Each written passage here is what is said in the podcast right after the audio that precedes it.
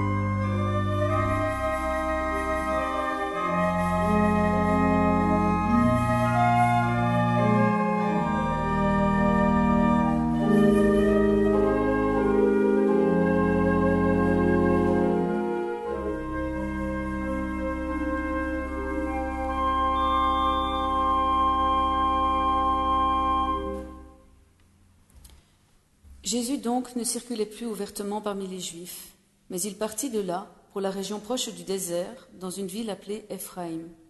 Il y demeurait avec ses disciples. La Pâque des Juifs était proche, et beaucoup de gens du pays montèrent à Jérusalem avant la Pâque pour se purifier. Ils cherchaient Jésus et se disaient les uns aux autres dans le temple Qu'en pensez-vous? Ne viendra-t-il pas du tout à la fête? Or les grands prêtres et les pharisiens avaient donné des ordres pour que si quelqu'un savait où il était, il les en informe afin qu'on l'arrête.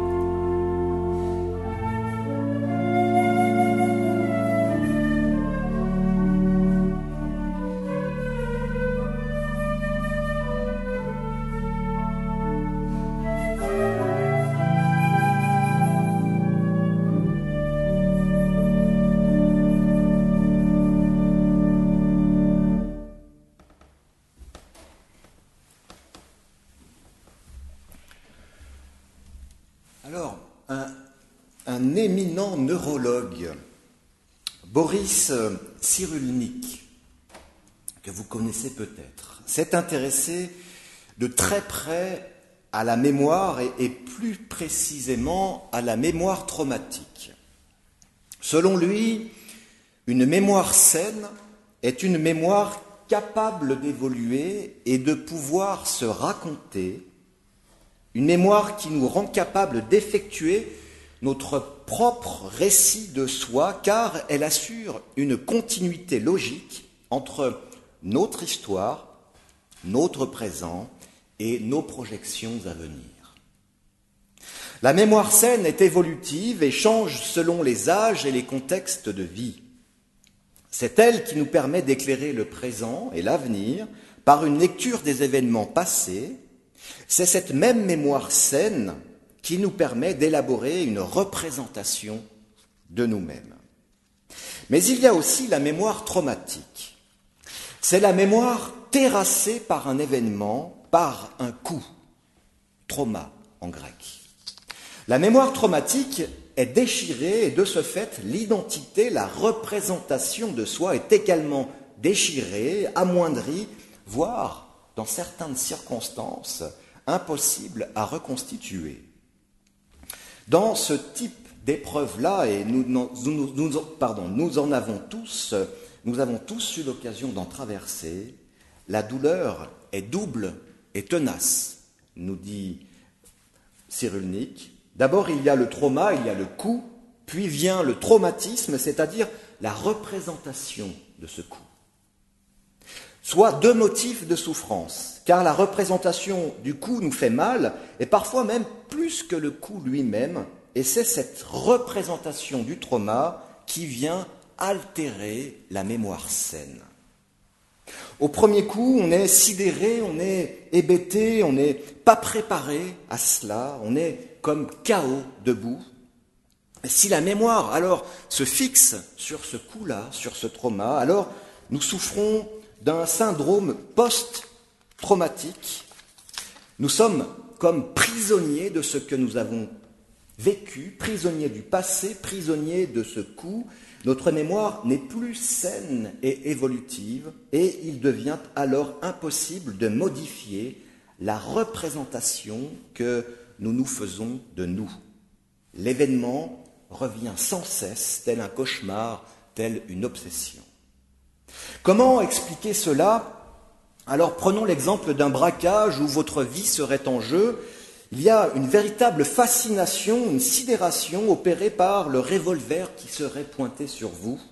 Votre vie est en jeu et dépend de l'interprétation que vous allez faire des moindres informations et signes des mimiques spatiales, de la prosodie, de la voix de l'agresseur, alors que le canon du revolver est pointé sur vous, rien de ce qui est autour de vous n'advient plus à votre mémoire. Il y a imprégnation d'une image qui va se répéter sans cesse, celle du canon ou celle du visage de votre adversaire, mais il y aura absence totale de tout ce qui se passe autour, c'est-à-dire de mémoire contextuelle. Ainsi, le récit du traumatisme, d'un traumatisme, va déformer la réalité, va évacuer la réalité objective des faits pour ne retenir que les événements marquants, c'est-à-dire la traumatisant. Il devient alors impossible, je vous le redis, je vous le répète, d'effectuer un récit de soi parce que la mémoire contextuelle nous fait défaut. Alors me direz-vous, quel lien existe-t-il entre ce que je viens de vous expliquer et le texte biblique de ce matin? Pourquoi vous parlez de Boris Cyrulnik, de trauma, de traumatisme, des coups que l'on reçoit dans la vie et, et d'histoire ou de récits de soi Eh bien parce que, me semble-t-il, nous pouvons sentir le poids de l'histoire du peuple d'Israël derrière les propos des membres du, du Sanhédrin, des pharisiens et des prêtres, et plus particulièrement derrière les propos de Caïphe, le grand prêtre, cette année-là. Ce qui m'intéresse ici dans un premier temps et qui j'espère vous intéressera aussi, ce n'est pas tant le complot contre Jésus qui semble maintenant parfaitement organisé et inéluctable, mais c'est de comprendre pourquoi une partie du judaïsme semble sensible aux paroles de Jésus alors qu'une autre demeure parfaitement hermétique et réfractaire au point même qu'il envisage de tuer Jésus. Quel envisage de tuer Jésus puisqu'on parle de l'autre partie? Pourtant, les signes accomplis par Jésus parlent d'eux-mêmes. Jésus vient tout juste de redonner la vie à son, à son ami Lazare.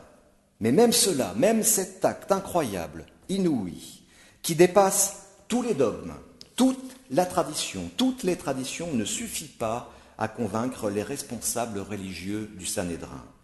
Au contraire, comme nous l'avons vu lors d'une précédente prédication, celle qui, on se souvient, portait sur l'épisode de la fête des tentes, lors duquel déjà Jésus craignait de se rendre aux festivités, il craignait pour sa vie, c'est ce qui vient en excès, en plus, chez Jésus, ce dont les responsables religieux sont au fond incapables, c'est ce plus-là qu'ils veulent tuer et qui va générer en eux une telle violence. Pourquoi donc sont-ils totalement imperméables aux paroles et aux actes de Jésus C'est d'ailleurs une question que nous nous posons aussi aujourd'hui. Pourquoi sommes-nous si peu nombreux à assumer, à porter, à témoigner de notre foi en Christ aujourd'hui Pourquoi sommes-nous si peu affirmés, si peu à affirmer que Jésus est vivant, qu'il est le Seigneur de nos vies? Eh bien peut-être parce que entre autres, mais l'histoire de l'Église, l'histoire des femmes et des hommes, l'histoire des responsables religieux du Sanhédrin et d'Israël, pour reprendre le récit de ce matin, est truffée d'événements traumatisants, de violences en tout genre, d'abus en tout genre, physiques, psychiques, symboliques. Parfois même, ces coups, ces traumas ont été portés par les institutions religieuses, par l'Église elle-même. Je m'aperçois lors de certains entretiens combien certaines paroles, certains actes ou encore certaines absences de paroles et actes qui étaient pourtant attendus ont pu être l'occasion d'une désertion, d'une fin de non-retour pour beaucoup d'hommes et de femmes croyants qui ont préféré quitter l'Église.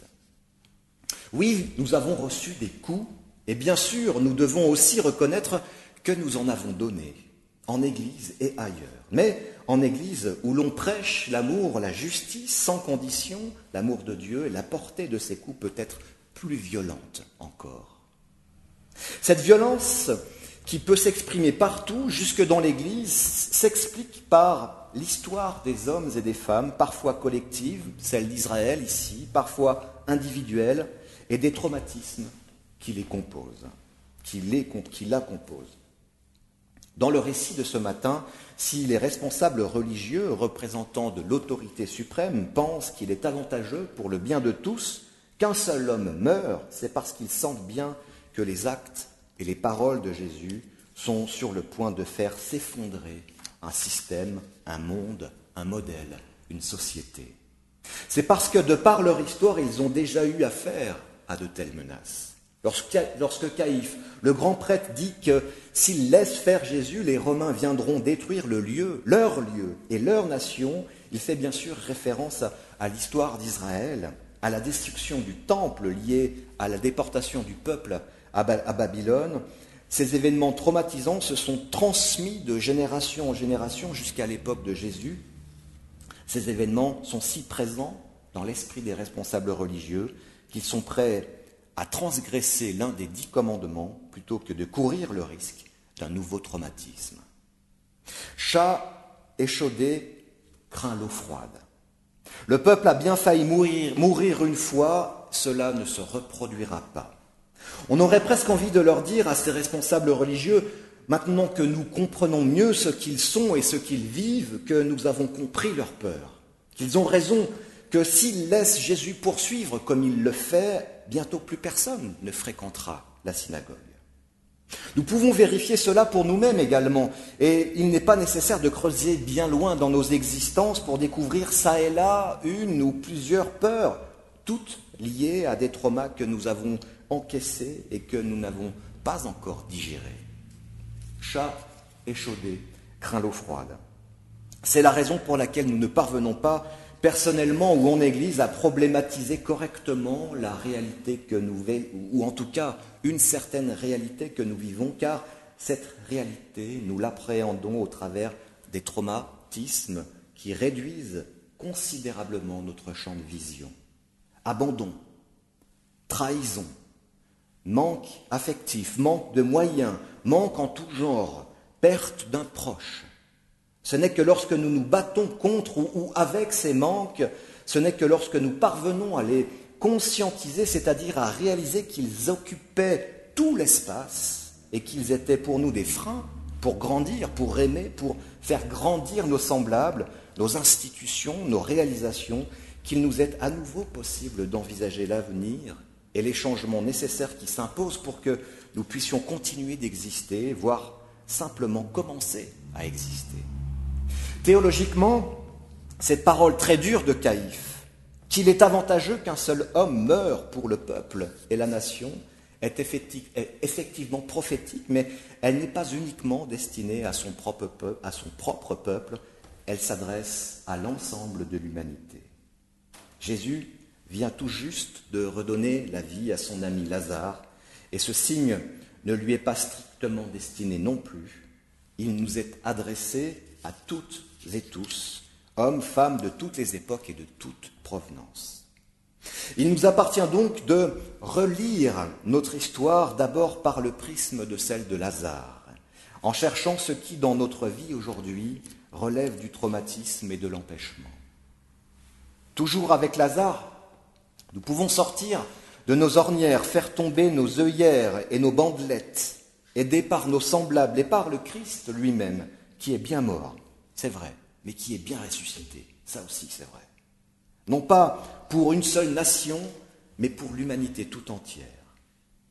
Nous voici invités ce matin à regarder en nous, autour de nous, là où notre regard ne s'était pas encore posé, parce omnibulé par tous les motifs de souffrance qui nous habitent et nous figent dans nos tombeaux, dans nos relations, dans nos passés fantasmés et décontextualisés. Ces souffrances qui sont les nôtres, nous ne pourrons peut-être malheureusement pas les évacuer. Mais en ressuscitant, Jésus vient faire trembler l'ordre établi, la compréhension que nous nous faisions de la mort et du vivant, autrement dit de l'existence, et déjà se fissure ce que nous pensions immuable.